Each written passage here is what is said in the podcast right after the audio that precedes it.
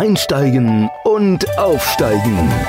Der Karriere-Podcast mit Annemette Terhorst. Für alle, die wollen, dass ihre Arbeit mehr als nur ein Job ist. Ja, hallo, herzlich willkommen wieder bei Einsteigen und Aufsteigen, der Karriere-Podcast. Ich bin Annemette Terhorst, Nederlandsmeisje, und ich rede mit Jan heute über das Thema Führung. Aber erstmal haben wir auch letztes Mal haben wir ein ganz spannendes Thema gehabt und da wollte ich gerne wissen, wie es Ihnen so ergangen ist.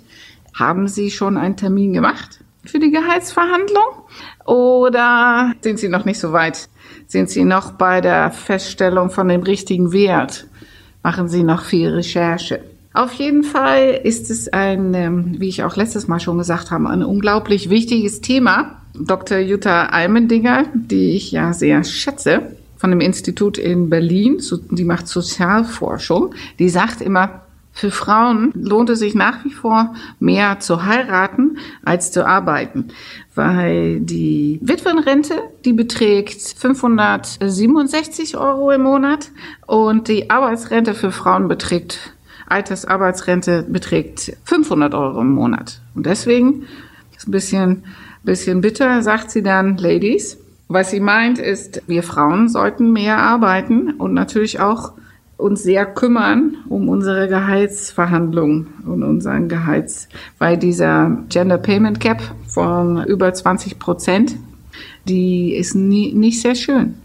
Und natürlich müssen auch Wege geschaffen werden, dass das verbessert werden kann. Aber wir sind da auch natürlich selber mitverantwortlich. Von daher müssen wir öfter Gehaltsverhandlungen führen.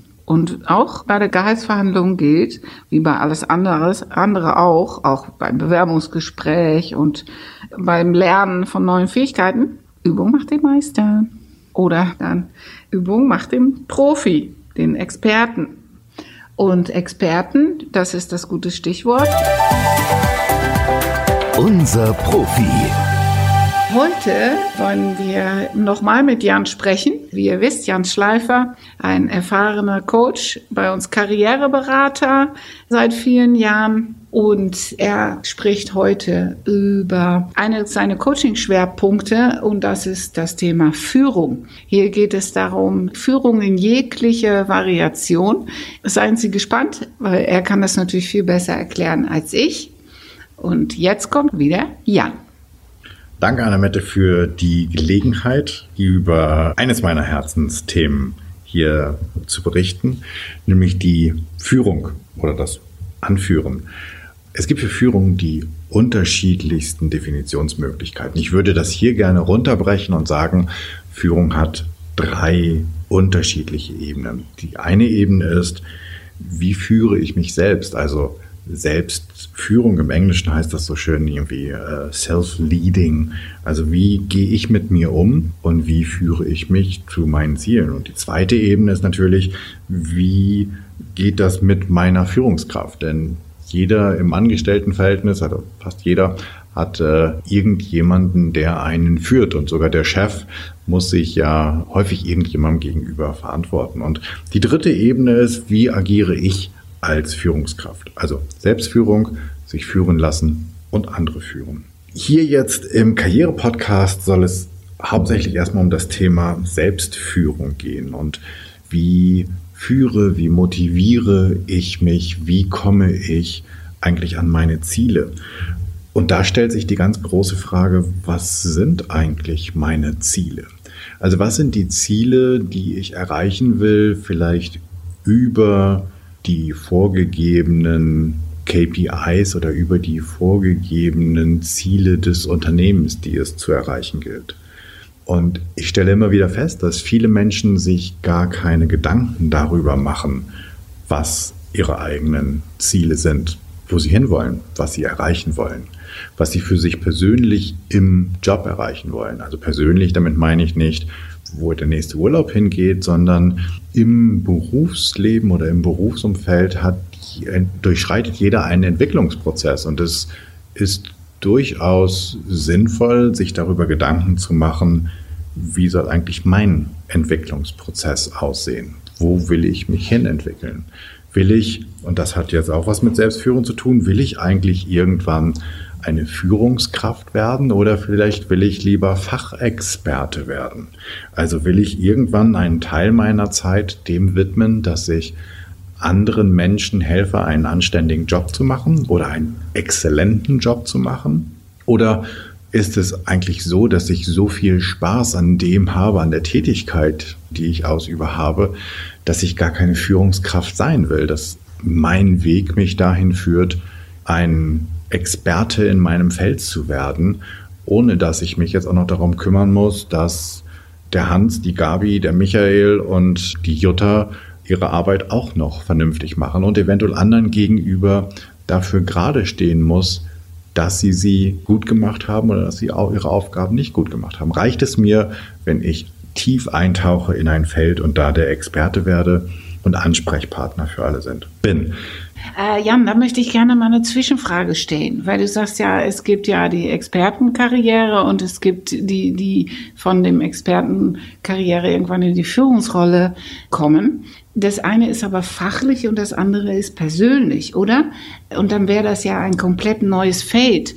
Kann ich das erlernen? Und gibt es dann bestimmte Eigenschaften oder was auch immer, irgendeine Voraussetzungen, die ich mitbringen muss, damit ich für mich selber weiß, dass ich diesen Wechsel wagen kann? Oder gibt es auch Menschen, wo du sagst, die sollten lieber von der Führung die Finger lassen? Gute Frage und nicht ganz einfach zu beantworten. Denn es ist ja in ganz vielen Unternehmen so, dass und das ist ganz häufig das Dilemma, dass diejenigen, die einen ausgezeichneten Job machen, egal ob sie, wo sie gute Vertriebler sind oder ob sie gute Marketingleute sind oder ob sie gute Sachbearbeiter sind, weil sie gut sind in dem, was sie machen, kriegen sie irgendwann eine Leitungsfunktion. Und ähm, ich habe das in ganz vielen Unternehmen erlebt, wo Menschen, die einfach Spaß hatten an dem, was sie getan haben und gut waren in dem, was sie getan haben, irgendwann gesagt haben, okay, und du bist jetzt auch noch für das Team verantwortlich. Und jetzt ist ganz einfach die Frage, will ich das? Also jetzt mal Hand aufs Herz. Ja, mein kleines Ego will das, weil in unserer Gesellschaft ganz häufig mit einer Führungsposition Status und Macht mit verbunden wird. Das ist aber ein komplett anderes Thema, ob das unbedingt so sein muss. Aber die Frage ist ja, abgesehen von diesem Status und von dieser vielleicht Machtposition und vielleicht von dem etwas größeren Schreibtisch oder auch nicht, will ich wirklich Führungskraft sein? Also will ich das, weil es geht nicht anders. Du musst als Führungskraft einen Teil deiner Zeit einem Thema widmen, was nicht das Thema ist, in dem du gerade so extrem gut warst. Und das ist die ehrliche Frage, die man sich stellen sollte und mit der man, die, die man auch nicht sofort beantworten muss und die man auch nicht für immer beantworten muss, aber die man vielleicht sich einfach mal stellt und sagt, okay, wo will ich eigentlich hin? Was ist mein Ziel? Will ich jetzt erstmal Führungskraft werden? Will ich dieses Team anführen? Ist das etwas innerhalb der nächsten fünf Jahren? Oder will ich einfach so tief in dieses Thema reingehen, dass ich die absolute Expertin, der absolute Experte werde? Und darauf würde vielleicht auch aufbauen, welche Art von Weiterentwicklung ich im Unternehmen anstrebe. Also gehe ich auf Messen, Konferenzen, wo es mich immer tiefer in mein Thema reinführt und ich immer besser werde und immer mehr weiß. Oder fange ich an und sage, hm, ich muss mal ein bisschen mehr mich in den Themen Kommunikation, Führung, Motivation, Teambuilding und solche Geschichten auskennen, weil ich will ja irgendwann mein kleines keine Ahnung, drei, fünf, sieben, zehn, 15 Leute Team übernehmen. Ist das so ein bisschen die Antwort auf deine Frage, Annemette? Nee, ich muss da noch mal ein bisschen hinterher bohren, weil ich natürlich, es gibt ja viele Menschen, die genau an diese Frage hadern. Und äh, darüber nachzudenken, ob ich das will oder nicht will, wenn ich für mich selber entschieden habe, ja, ich will, ich will dieser Führungsweg gehen. Du hattest dann einmal kurz angedeutet, da müsste man sich mit Themen wie Motivation und äh, Kommunikation beschäftigen. Aber gibt es äh, ansonsten, gibt es irgendwelche Eigenschaften, wo du sagst, dieser Mensch wäre eher geeignet als dieser Mensch? Wenn ich das für mich selber nicht weiß, gibt es da irgendwas, wo ich, äh, wo man jetzt sagen kann, na, wenn das und das und das zutrifft, wäre eine gute Sache. Da würden die Chancen Chancen steigen, eine erfolgreiche Führungskraft zu werden? Oder sagst du, wenn ich das will, dann kann ich das erlernen und dann wird es auch was? Ah, okay, jetzt verstehe ich ganz genau, was du willst oder worauf du hinaus willst. Also, ich gehe mal von einem positiv besetzten Führungsbild aus, das in die Zukunft gerichtet ist. Also nicht von diesem preußischen Befehl und Gehorsamführung, sondern von einer von einem partizipativen Führungsstil. Und dafür braucht es als allererstes ein großes Interesse an anderen Menschen. Also wenn ich Menschen, es gibt ja den, den schönen Spruch von Reinhard Sprenger, ähm, man braucht Mitarbeiter gar nicht motivieren, man sollte nur aufhören, sie zu demotivieren. Und wenn ich davon ausgehe, dann muss ich mich für denjenigen, dann muss ich mich für Heidi, Klaus, Karl und Peter und die Maria einfach interessieren in meinem Team. Und da muss ich halt auch mich dafür interessieren, warum die vielleicht heute gut und morgen nicht so gut sind und wie ich sie unterstützen kann. Und häufig hat das halt ganz viel mit Empathie zu tun. Das hat was mit Kommunikationsfähigkeiten zu tun. Das hat auch etwas damit zu tun, wie sehr ich mich auf die anderen einlassen will. Und wenn ich jetzt sage, also die ganze Zeit mit anderen labern und die ganze Zeit in Meetings hängen und dann die Mittagspausen mit dem zu verbringen und mir dann wieder anzuhören, warum der Karl nicht kann, weil seine Mutter, sein Vater, sein Kind, sein Hund krank sind oder, oder, oder, da würde ich sagen, hm, vielleicht ist das mit der Führungskarriere nicht so die super Idee, weil du musst ja die Ziele der anderen zu deinen eigenen Zielen machen. Und dafür brauchst du den Kontakt zu den anderen Menschen. Oh, das ist ja cool. Das bringt mich doch so gleich wieder zu deinem Lieblingsthema, das Gender-Thema. Dann frage ich mich, wenn du das so beschreibst, ist das denn nicht bei den Frauen prädestiniert? Oh, oh, jetzt kommen wir auf ganz dünnes Eis. Theoretisch könnte man davon ausgehen, dass ja, weil Frauen aufgrund, also ne, wieder Achtung, es gibt nicht, eine Frau ist nicht für jede und es gibt die Frauen und die Männer nicht, aber gehen wir mal einfach von diesem Klischee oder von dieser Pauschalisierung aus, dann können wir sagen, dass Frauen im Allgemeinen zu empathischeren, kommunikativeren Menschen erzogen werden von ihren Familien, vom Umfeld, von der Schule, von der Gesellschaft als Männer. So. Also, das wäre ein Punkt für die Frauen. Das, was Führung aber auch braucht, ist dieses Thema Durchsetzungsfähigkeit. Also sich auch in der einen oder anderen Situation trotz aller Empathie unbeliebt zu machen. Ja, Karl, Claudia, ich weiß, du hast es zurzeit schwer, dein Partner ist gegangen, ihr habt euch getrennt, dir geht's nicht gut. Trotzdem gibt es hier ein Ziel, was wir erreichen müssen und es tut mir leid, heute Abend Kino fällt aus, weil wir müssen einfach länger machen. Und dafür brauche ich nicht nur Empathie, sondern dafür brauche ich auch den Mut, mich unbeliebt zu machen, weil Führung heißt nicht immer bei allen beliebt zu sein, sondern die Bereitschaft, auch sich unbeliebt zu machen, Kritik und Ärger einzustecken. Führung bedeutet auch, dass ich nicht mehr hundertprozentig Teil des Teams bin. Und wenn ich mich total wohlfühle in einem Team, in einer Gruppe, dann muss ich davon ausgehen, dass ich als Führungskraft nicht, dann bin ich Teil einer neuen Gruppe, nämlich der der Führungskräfte, aber nicht mehr gefühlt der aus, aus dem Team, das ich komme. Der zweite Punkt geht nicht so ganz aufs Konto der Frauen. Und dann gibt's den dritten Punkt, und der zahlt so ein bisschen auch darauf ein, dass wir in den vergangenen Jahrzehnten keine wirklich positive Führungskultur hatten, sehr männlich, patriarchal oder auch preußisch Führungsstrukturen oder Hierarchien haben. Und da gibt es Studien aus den letzten Jahren, die zeigen, dass gerade Frauen, die im Top-Management sind, was Empathie und äh, sowas angeht, leider schlechter scoren als Männer. Deswegen theoretisch ja, praktisch nicht so wirklich. Ich würde sagen, das Spiel geht irgendwie 1-1 aus und Männer wie Frauen haben das Zeug, gute Führungskräfte zu sein. Die einen, weil sie vielleicht ein bisschen mehr die persönlichen Skills mitbringen, die anderen, weil sie vielleicht ein bisschen besser das Führen gelernt haben. Und hier geht es nicht darum, dass sie das persönlich haben, sondern dass die Gesellschaft, die Familie, das Umfeld uns dazu gemacht hat. Und deswegen würde ich sagen, auf geht's, Männer und Frauen, ab ins Spielfeld. Wer Bock zum Führen hat Und führen ist auch etwas, was man lernt mit dem Tun und nicht nur mit irgendwelchen Büchern, die man liest. Dann würde ich sagen, auf dafür. Oh, sehr schön, Jan. Und was ich vor allem ganz spannend fand, ist, dass du gleich am Anfang gesagt hast, äh, dieses Frauen werden erzogen, mehr Empathie zu integrieren und Jungs im Umkehrschluss dann, Punkt zwei, Jungs dann eher erzogen, sich durchzusetzen, äh, na, das mit den Indianern und so weiter. Wie war der Spruch nochmal? Ein Indianer äh, trifft kein Schmerz? Ein, ein, ein, Indianer kennt keinen Schmerz. Ja, ein Indianer kennt keinen Schmerz. Genau, so. Das ist der durchsetzungsstarke Indianer. Ne?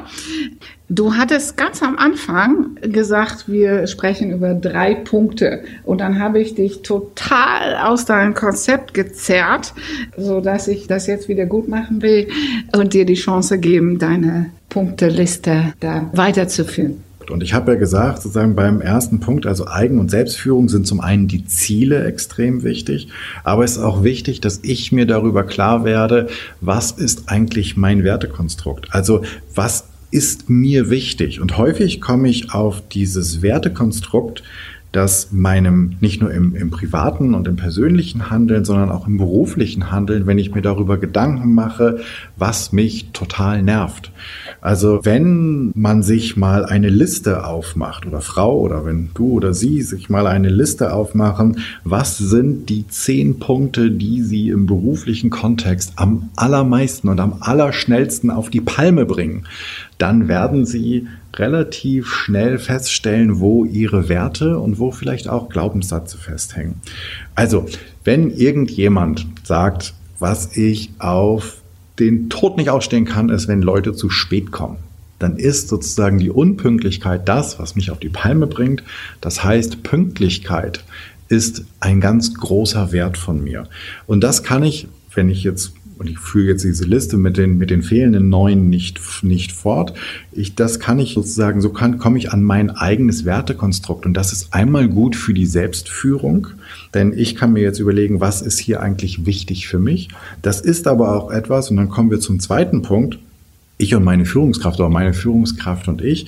Auch hier ist es nicht nur gut, wenn ich meine Ziele kenne, sondern hier ist es auch gut, dass ich weiß, welche Werte meinem Handeln und welche Werte meinem Arbeiten zugrunde liegen. Und das, es gibt so, so ein schönes Tool für Leute, die Führungskräfte sind, damit das Team weiß, wie man mit ihnen umgeht. Die können eine Gebrauchsanweisung schreiben für sich selbst, damit jeder weiß, wie handle ich eigentlich meine Chefin oder meinen Chef? Und das meine ich jetzt gar nicht abwertend, sondern häufig sind es ja die kleinen Dinge, unsere eigenen Glaubenssätze und ganz besonders unser Wertekonstrukt, das uns in Konflikt mit anderen Menschen bringt. Und deswegen ist es gut, wenn ich mir Gedanken darüber mache, was sind meine Werte. Und das ist auch gut, dass ich dann meinem Chef gegenüber und meinem Team gegenüber kommunizieren kann, was mir wichtig ist. Und was mir vielleicht völlig Latte ist. Mir ist das egal, wenn Leute drei Minuten, zehn Minuten zu spät kommen. Ich habe ja meine Arbeit, ich kann die machen. Oder aber ich sitze da und ich bin nach fünf Minuten schon so stinksauer, dass ich mich kaum noch auf das konzentrieren kann. Das sind Dinge, die es wichtig sind für die Selbstführung, aber auch für mein Verhältnis zu meiner Führungskraft. Und da ist natürlich auch wichtig, mein Verhältnis zu meiner Führungskraft, dass ich mich mal damit beschäftige, wer ist das eigentlich? Wer ist diese Frau oder dieser Mann eigentlich? Mit welchen Zielen oder welche Ziele hat man ihr oder ihm denn auch umgehängt? Also in welchen Bereichen ist sie oder er denn komplett fremdgesteuert, weil er oder sie folgende Ziele für das Unternehmen erreichen soll? Was sind die persönlichen Motive, mit denen sie oder er hier jeden Tag durch, das, durch die Räume läuft? Was will sie vielleicht erreichen? Und wenn ich das weiß und wenn ich mir das klar mache, kann ich vielleicht in vielen Situationen viel besser mit den Bedürfnissen meines Vorgesetzten oder meiner Vorgesetzten umgehen. Und vielleicht auch gucken, welche Werte sind für denjenigen oder diejenige denn ganz so. Ich komme wieder auf die Pünktlichkeit, wenn ich einen Chef habe oder eine Chefin habe, für die Pünktlichkeit extrem wichtig ist, dann muss ich nicht jedes Mal drei Minuten zu spät kommen oder sagen, ich komme gleich, ich muss noch kurz dieses eine Telefonat machen, wenn ich weiß, dass das unsere Beziehung einfach stört. Denn egal ob es um Führung oder ob es sozusagen um, um, die, um die Teamkollegen, um die, um die Kollegen oder Mitarbeiter geht, ich muss ja nicht, wenn ich weiß, das ist das Salz, was ich in die Wunde streue, dann muss ich es ja nicht nutzen, sondern ich kann ja sagen, alles klar, an der Stelle bist du empfindlich oder empfindsam. Ich kenne deinen, ich kenne diesen Punkt und damit wir gut zusammenarbeiten, lasse ich den ganz einfach aus. Das wäre so eine kleine Einführung zu diesem Thema meine Führungskraft und ich oder ich und meine Führungskraft. Der dritte, der dritte Teil wäre ja ich als Führungskraft. Und um den so einen kurzen Abriss zu geben, logischerweise geht es hier auch wieder um meine Ziele. Welche Ziele habe ich persönlich? Welche hat das Unternehmen? Aber ich, ich glaube, bei ich als Führungskraft geht es viel mehr darum, dass ich mir überlege, was sind denn die Werte, die meinem Handeln zugrunde liegen? Was sind was ist das, was für mich wirklich wichtig ist und wie will ich arbeiten? Denn als Führungskraft bin ich ja verantwortlich dafür, dass mein Team, und das ist jetzt egal, ob das zwei Leute oder ob das 200 Leute sind, dass die vernünftig arbeiten können, dass die etwas Vernünftiges abliefern. Daran werde ich gemessen. Und jetzt stellt sich dann die Frage, wie will ich das machen? Will ich das mit Zuckerbrot und Peitsche machen? Wäre jetzt nicht unbedingt mein Tipp. Wie wird es denn dann anders gehen? Und jetzt kommen wir auf das Thema zurück, was wir vorhin hatten. Welche Grundskills braucht es denn, wenn ich Führungskraft sein will? Meiner Meinung nach ein ganz tiefes und profundes Interesse an anderen Menschen und die Möglichkeit zu kommunizieren. Also ich als Führungskraft ist ein riesengroßes Thema, das ganz viel mit meinen Werten und auch mit der Kultur zu tun hat, die ich in meinem Team pflanzen will. Das, was ich ewig hege und pflege. Es geht immer darum, dass ich Ziele des Unternehmens oder meiner Vorgesetzten erreiche. Das alleine kann einen Riesenspagat bedeuten, aber es geht, um diese zu erreichen als Führungskraft, geht es nie ohne das Team. Und dieses Verhältnis und den Rahmen, den ich schaffe oder die, das Beet sozusagen, das ich sehe, das ist der wichtige Teil dabei, den ich mir überlegen muss, wie will ich führen. Oh, Jan, vielen Dank. Und als du gesprochen hast, fiel mir meine eigene Karriere ein. Du sagtest ja, man muss sich überlegen, will ich, will ich nur das Resultat als Führungskraft oder will ich auch den Prozess steuern? Ich hatte, das ist der Grund, warum ich in die Selbstständigkeit gegangen bin. Ich war vorher im Konzern angestellt und ich hatte einen Job, wo ich einen Chef hatte, der an den Output interessiert war. Und das ist bei meinem Wertenkonstrukt äh, war das sehr gut. Ich mag gerne äh, sehr selbstständig arbeiten. Und dann ging der und ich bekam einen neuen Chef. Und dieser neue Chef wollte auch den ganzen Prozess überwachen. Spaß gemacht, oder? Äh, das hat nicht lange gedauert. Und dann habe ich, ähm, ich muss leider sagen, es war eine Frau, dann habe ich sie angeschrien und habe gesagt, sie soll den Scheiß alleine machen. Ich habe meinen Stift hingedonnert, bin aufgestanden, habe meinen Schreibtisch leer geräumt und ich habe nie wieder einen Fuß in den Laden gesetzt. Ja, das hat auch was mit Konsequenz zu tun. Mein Vater hat mein Wertekonstrukt, das habe ich ja schon öfter erzählt, mein Vater hat immer gesagt, wer A sagt, muss auch B sagen. So, und deswegen, da war kein Weg zurück mehr. Ich habe A gesagt und B und bin gegangen. Naja, aber wenn ich das nicht gemacht hätte, wär, würden Sie mich heute nicht zuhören, weil ich glaube nicht, dass ich mich dann selbstständig gemacht hätte. Das war ja nur so ein kleiner Exkurs in meine private Vergangenheit.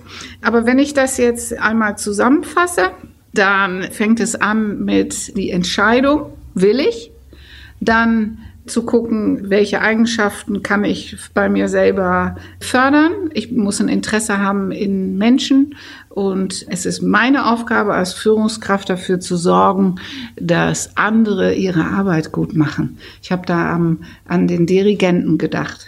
Ja, habe ich das einigermaßen in ein paar Worten zufriedenstellend zusammengefasst? Ich finde, das war gut, ja. Hausaufgaben.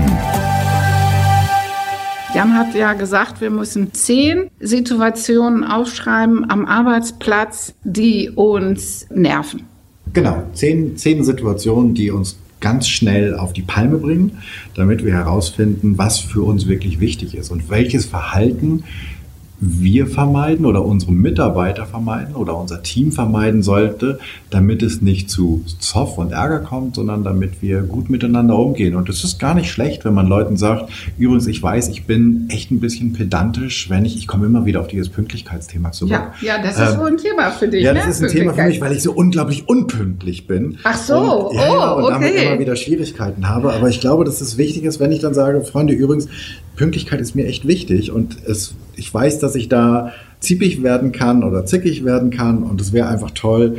Ihr könntet da ein bisschen mit drauf achten, denn wir können uns alle extrem viel Stress ersparen. Das ist eine offene Ansage und jeder weiß, wo er dran ist. Und wenn dann jemand doch meint, immer drei Minuten zu spät zu kommen, dann kann man sagen, du, ich, wir haben da auch schon mal drüber gesprochen, meinst du nicht, du könntest irgendwie hinkriegen? Ich meine, es gibt für Pünktlichkeit im unternehmerischen Kontext einen super guten Grund. Also wer sich noch nie die Rechnung aufgemacht hat, wenn fünf Leute fünf Minuten auf einen warten, dann haben wir insgesamt 30 Minuten Zeit und Geld im Unternehmen verschwendet. Und wenn man sich jetzt mal ausrechnet, was 30 Minuten in verschiedenen Hierarchieebenen kosten, dann sind da gerade für fünf Minuten zu spät kommt ziemlich viel Geld durch den Schornstein gegangen.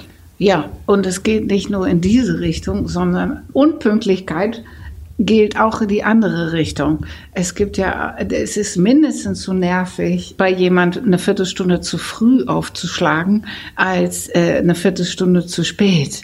Weil wenn Sie eine Viertelstunde zu früh irgendwo kommen, dann bringen Sie bei den anderen Menschen genauso den, den Zeitablauf durcheinander wie umge umgekehrt. Deswegen für all die, die überpünktlich sind, hier nochmal den kleinen Tipp, gehen Sie lieber nochmal ums Block und bringen Sie diesen anderen Menschen nicht aus ihrem Tagesablauf.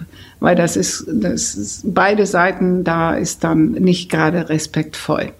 Aber diese tolle Hausaufgabe, äh, da will ich noch mal zu zurück. Ihr kennt das ja mit den Hausaufgaben. Fürs nächste Mal macht euch, legt euch einen Zettel und einen Stift hin und schreibt die Sachen auf, die einem nerven im Job, damit ihr ein Konstrukt für euch selber erkennt.